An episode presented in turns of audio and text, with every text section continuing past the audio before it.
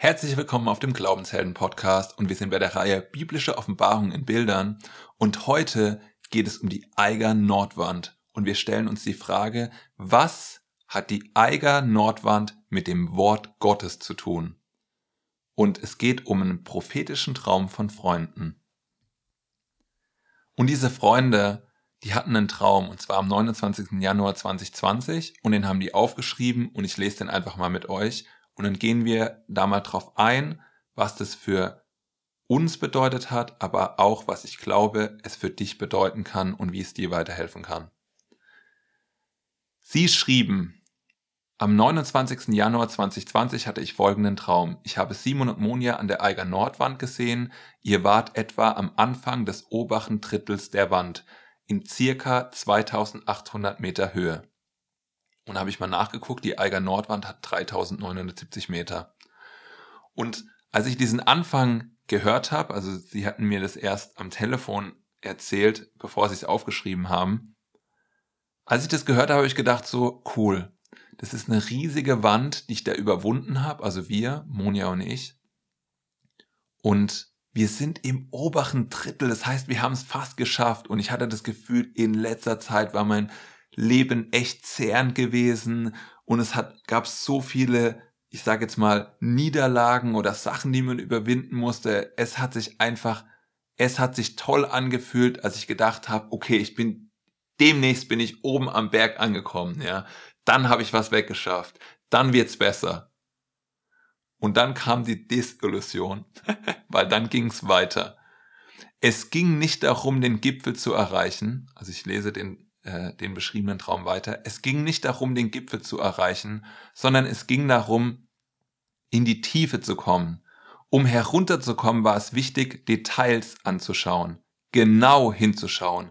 Es ging nicht darum, Tempo zu machen, sondern sich zu entscheiden, langsam vorzugehen. Durch diese Entscheidung konnte die Geschwindigkeit erhöht werden, in die Tiefe zu kommen. Es war kein Abstürzen, sondern es war wichtig, in die Tiefe zu kommen. Wenn man aus der Wand nach unten geschaut hat, konnte man die ganze Wand eingekleidet sehen wie ein Urwald. Also ein abstraktes Bild.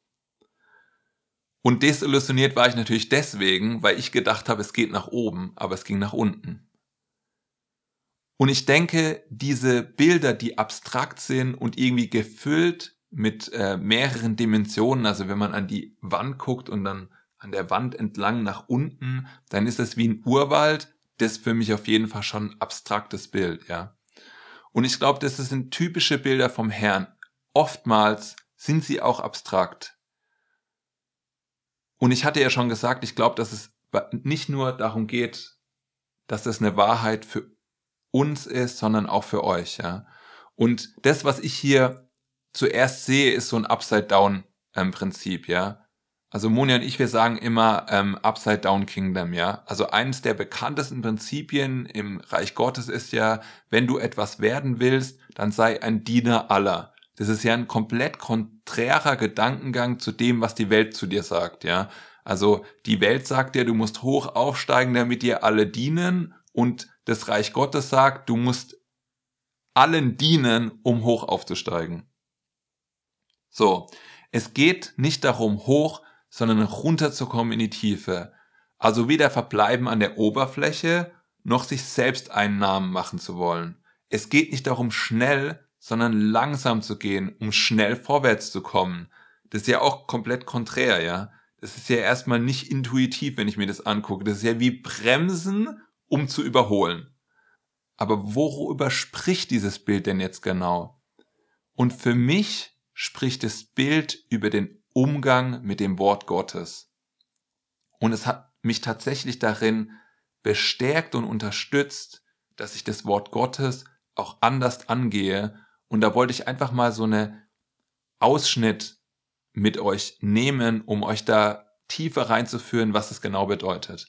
So, also das Bild spricht über den Umgang mit dem Wort Gottes. Wenn es um Details geht, geht es um Details im Wort Gottes. Wenn es um genau hinschauen geht, geht es darum, im Wort Gottes genau hinzuschauen, nichts zu übersehen. Wenn es um langsam vorzugehen geht, geht es um das langsame und intensive Lesen der Schrift. Wenn es um Tiefe geht, dann geht es um Tiefe im Wort Gottes. Und wenn es um Urwald geht, dann geht es darum, dass das Wort Gottes mit sich vernetzt, lebendig und atmend ist, wie ein Ökosystem stelle ich mir das Wort Gottes vor. Genauso wie ein Ökosystem eines Urwaldes. Irgendwie haben alle Sachen miteinander zu tun und hängen zusammen. Und die Schrift Gottes ist ja als Ganzes vom Heiligen Geist inspiriert und die Summe von Gottes Wort ist Wahrheit. Deswegen ist es auch wichtig, dass wir Abhängigkeiten verstehen und wahrnehmen. Es ist wichtig, Details anzuschauen, genau hinzuschauen. Lasst uns genau darauf achten und uns durch den Heiligen Geist Gottes Wort lebendig machen, während wir das lesen. Und was ich mache ist, manchmal beschäftige ich mich monatelang mit einer spezifischen Fragestellung oder manchmal beschäftige ich mich monatelang mit einem bestimmten Thema, zum Beispiel die drei wichtigen Taufen für jeden Christen. Darüber habe ich ja auch gelehrt. Also ist es wichtig, dass wir auf Details achten und dass wir genau hinschauen. Also lasst uns doch, wenn wir die Bibel lesen, lasst uns doch vom Heiligen Geist das Wort Gottes wirklich lebendig machen und aufschließen, während wir es lesen. Und was ich mache ist, ich habe bestimmte Themen oder Fragestellungen, mit denen beschäftige ich mich manchmal tatsächlich Wochen oder Monate lang, wie zum Beispiel zuletzt mit den drei wichtigen Taufen für jeden Christen. Ich habe das so lange ausstudiert und mir angeguckt und einige von diesen Gedankengängen habe ich ja auch mit euch geteilt. Oder ich bin ewig lang in einem einzigen Kapitel der Bibel, um die Wahrheit, die ich da finde, voll auszuschöpfen, ja. Und ich, ich lese das immer wieder und ich schreibe alle Sachen auf, die mir dazu einfallen. Zum Beispiel bin ich letztens in Römer 13, 13 über die Bibelstelle gestolpert oder über diesen, diesen Teil in dem Vers, die Waffen des Lichts, ja. Und da habe ich mich gefragt, was sind denn die Waffen des Lichts? Da steht ja Mehrzahl. Und warum eigentlich des Lichts? Und wo ist denn der Zusammenhang? Und dann habe ich mich gefragt, wenn das Waffen sind, dann kann ich die ja auch benutzen. Wie benutze ich die denn? Und dann fange ich einfach an, ich lese und dann stolper ich über irgendwas und dann fange ich nicht, und dann denke ich mir nicht, ach nee, das habe ich nicht verstanden, hm, vielleicht verstehe ich das irgendwann, sondern ich hänge dann da und frage mich dann bestimmte Sachen, ja und, und guck dann mal nach, wo steht denn noch Waffen, wo steht denn noch Licht und so weiter, um mir einfach klarer darüber zu werden, was genau sagt mir das denn jetzt und was genau wollte denn Paulus bezwecken, als er mir gesagt hat, da gibt's Waffen des Lichts, ja. Weil da will ich schon aktiv werden, da will ich schon wissen, ähm, was damit los ist. Und es ist wichtig, dass wir Fragen, genauso wie ich das gerade beschrieben habe, an das Wort Gottes stellen. Ja, du kannst es glauben, man kann mit dem Wort Gottes auch sprechen. Wirklich kann man mit dem Wort Gottes sprechen. Ja, weil das Wort Gottes ist ja eine Person, das ist Jesus. Er ist das Wort, Jesus ist das Wort und deswegen kannst du auch Fragen an es adressieren. Es ist nicht es ist nicht ein normales Buch, wo irgendwas geschrieben worden ist. Es ist ein inspiriertes Buch und es ist so inspiriert, dass der Heilige Geist anfängt, es lebendig für dich zu machen, wenn du es in Beziehung mit Gott und im Glauben liest, ja. Und ich habe das, glaube ich, auch schon erlebt, dass wir keine Fragen beantwortet bekommen, weil wir keine Fragen stellen, ja. Wir lesen die Bibel einfach nur, um die Bibel gelesen zu haben was okay ist, wenn deine Herzensmotivation stimmt, aber es kann halt sein, dass deine Herzensmotivation halt einfach nur ist, du willst einen Haken setzen, um die Bibel gelesen zu haben, dann ist es halt was anderes, ja. Wir dürfen uns also dazu entscheiden, dass wir das Wort Gottes auch langsam lesen, dass wir uns langsam dadurch bewegen, dass wir lange, wenn wir jetzt eine Analogie zum Essen machen, dass wir sozusagen lange auf einer bestimmten Stelle kauen und die zerkauen und die zerstückeln und so weiter, um einfach die Wahrheit da rauszubekommen. Und zwar genau die, die Gott für uns da verborgen hat, ja. Es geht also darum, dass wir uns so langsam durch das Wort Gottes bewegen, dass wir die Schmuckstücke sehen, die Goldnuggets und die Diamanten erkennen und dass wir die Sachen polieren und dass wir sie in Besitz nehmen, dass es Substanz in unserem Leben wird. Aber warum müssen wir langsam gehen? Und da würde ich gerne mal Sprüche 25.2 mit euch lesen. Warum müssen wir langsam gehen? Wir lesen mal Sprüche 25.2. Es ist Gottes Ehre, eine Sache zu verbergen, aber die Ehre der Könige, eine Sache zu erforschen. Es ist Gottes Ehre, eine Sache zu verbergen, aber die Ehre der Könige, eine Sache zu erforschen. Wer ist denn hier mit König gemeint? Naja, du und ich. Hä, wie kann das jetzt sein, dass ich ein König bin? Naja, du bist ein Sohn Gottes und als Sohn Gottes bist du König. Offenbarung 1.6 sagt es. Und da steht, und uns zu Königen und Priestern gemacht hat für seinen Gott und Vater, ihm sei die Herrlichkeit und die Macht von Ewigkeit zu Ewigkeit. Amen. Sag doch einfach mal, ich bin ein König.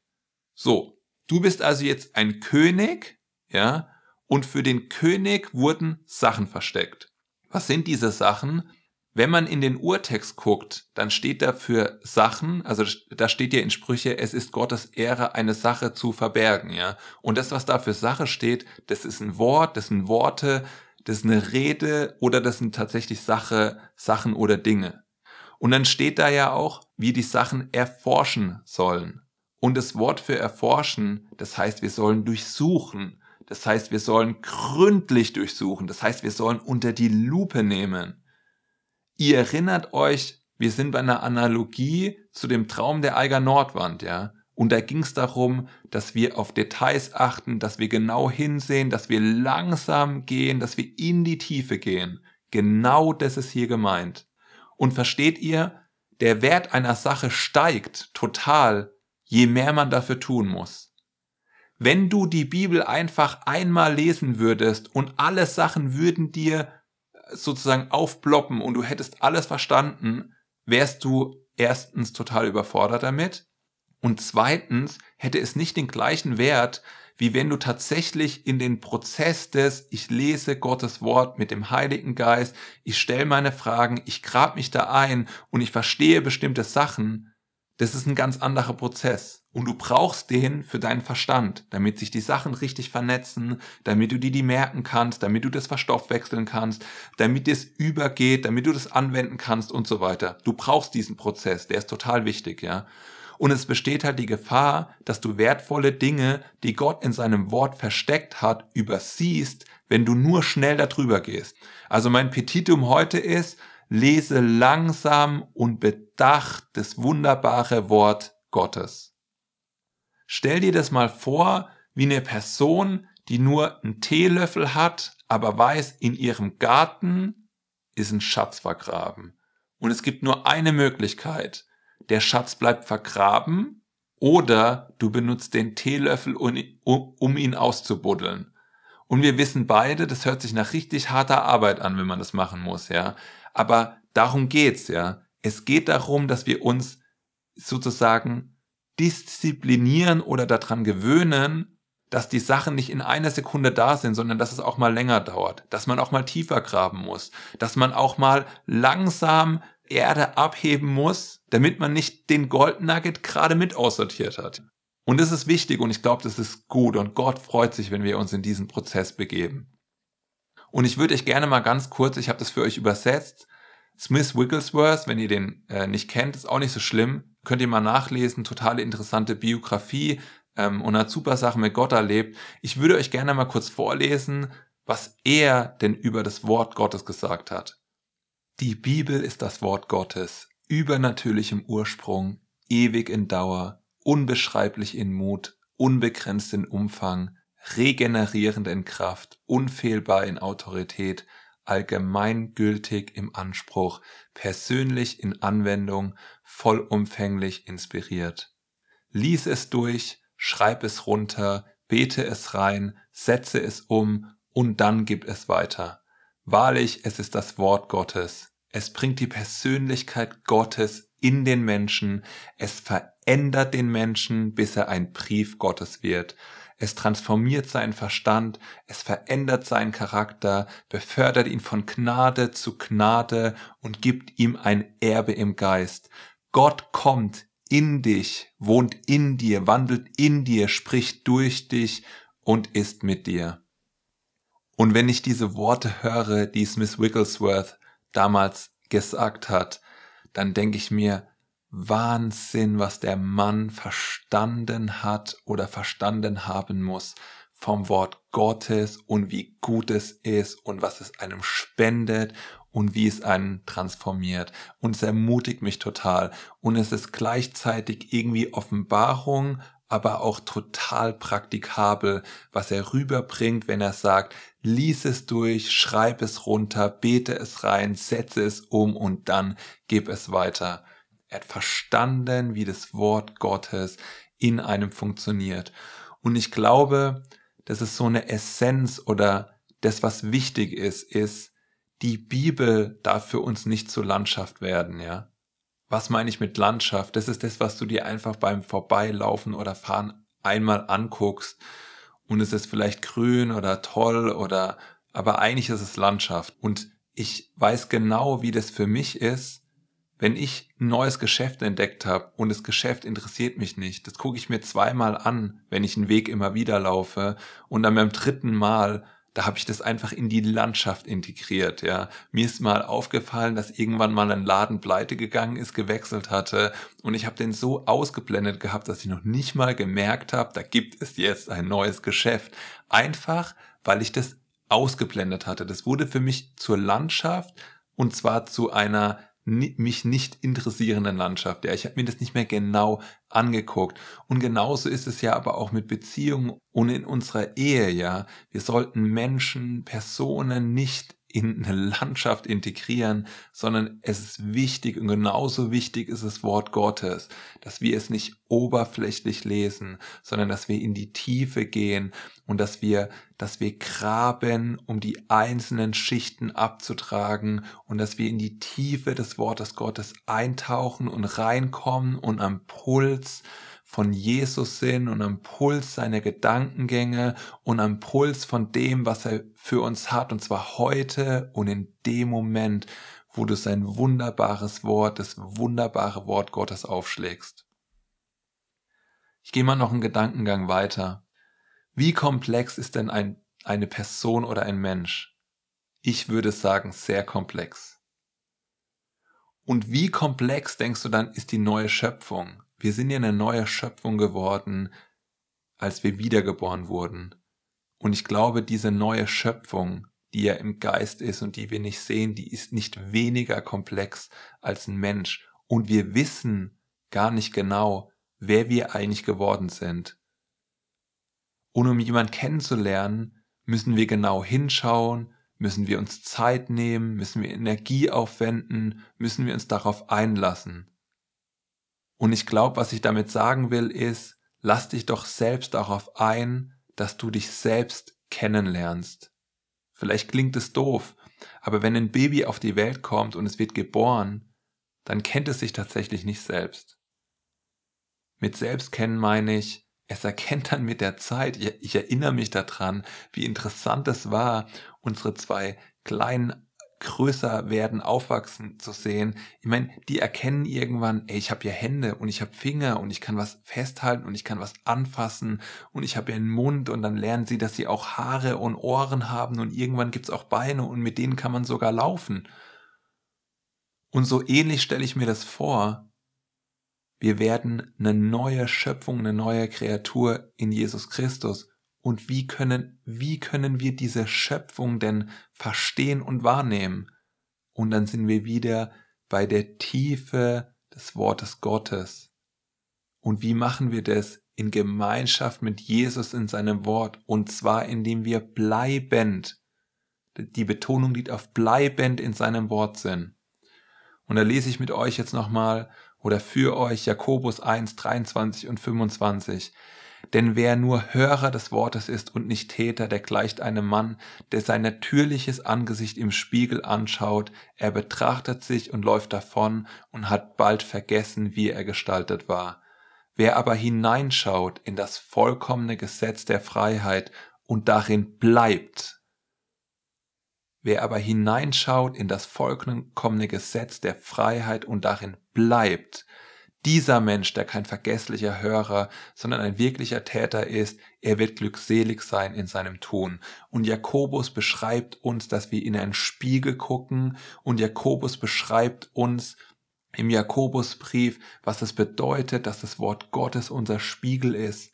Nicht der irdische Spiegel, den Spiegel, den du morgens anguckst, sondern das Wort Gottes und wie du reinguckst und wie du anfängst zu begreifen und anfängst zu verstehen, wer bin ich denn überhaupt? Und was habe ich denn überhaupt? Und wer bin ich denn geworden? Und welchen Charakter darf ich denn überhaupt ausleben? Und all die wunderbaren Sachen, die wir nur in Besitz nehmen und erkennen können, indem wir Gottes Wort in der Tiefe studieren, wahrnehmen, erkennen und in uns aufnehmen.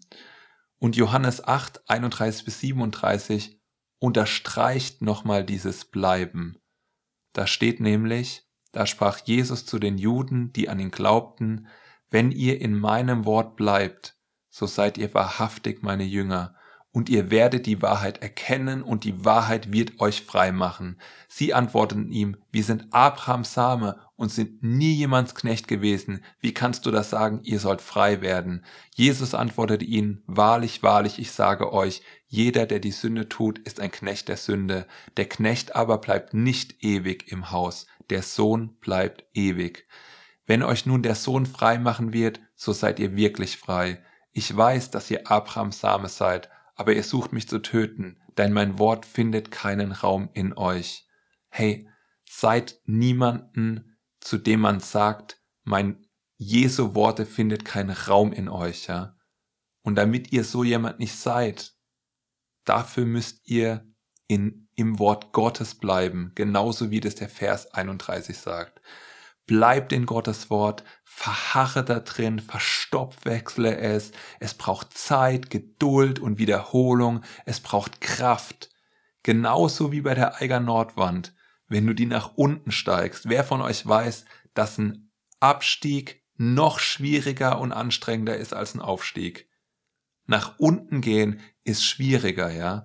Und es braucht Energie und Muße nach unten zu steigen. Und ihr erinnert euch, wenn man schräg auf die Wand geguckt hat, dann sagte dieser Traum, es war wie ein Urwald.